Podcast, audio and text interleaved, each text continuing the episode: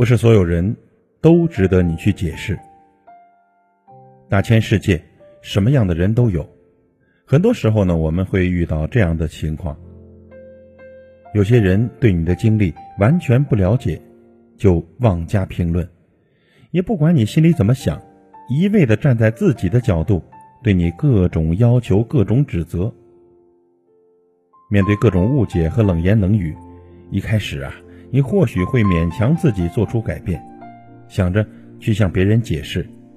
可是，一次两次之后，再多的耐心和宽容，也会被渐渐的磨平。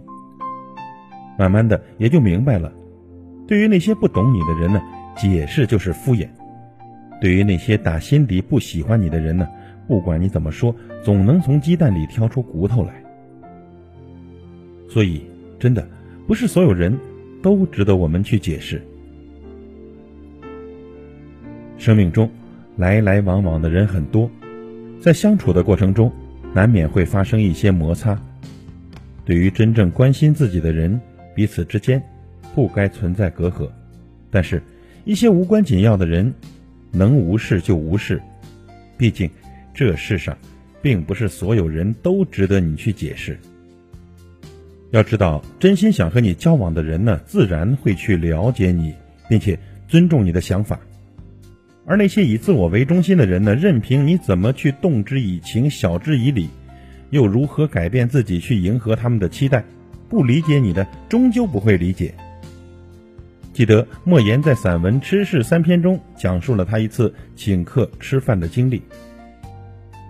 那一次呢，几个人一起去吃烤鸭，在吃到一半的时候，莫言主动的首先把账给结了。然后当大家吃完后呢，餐桌上还剩下很多。莫言就想啊，这是好东西，浪费了不免可惜。于是呢，又继续吃。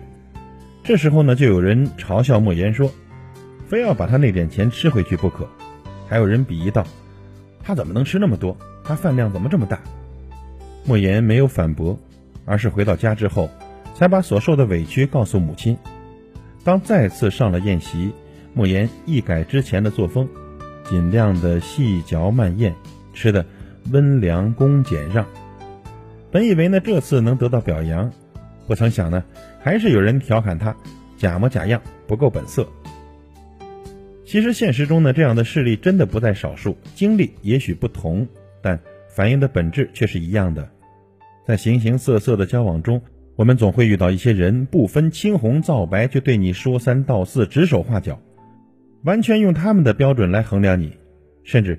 以贬低、取笑你为乐，在这些人面前不必一般见识，毕竟人心不同。你若太过在意，什么事情都想着去解释清楚，不仅会耗费自己的时间和精力，还会落得个满腹的委屈。嗨，生活里呢这类人太多了，你终究没办法一个一个的解释，也改变不了别人根深蒂固的观念。所以，当遇到一些自顾自的对你评头论足，或者冷嘲热讽、不分缘由就批评责骂你的人，不必去解释什么，因为不值得。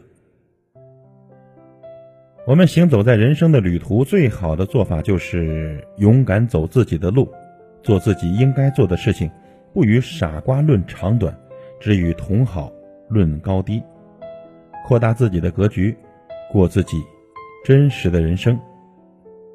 祝您幸福。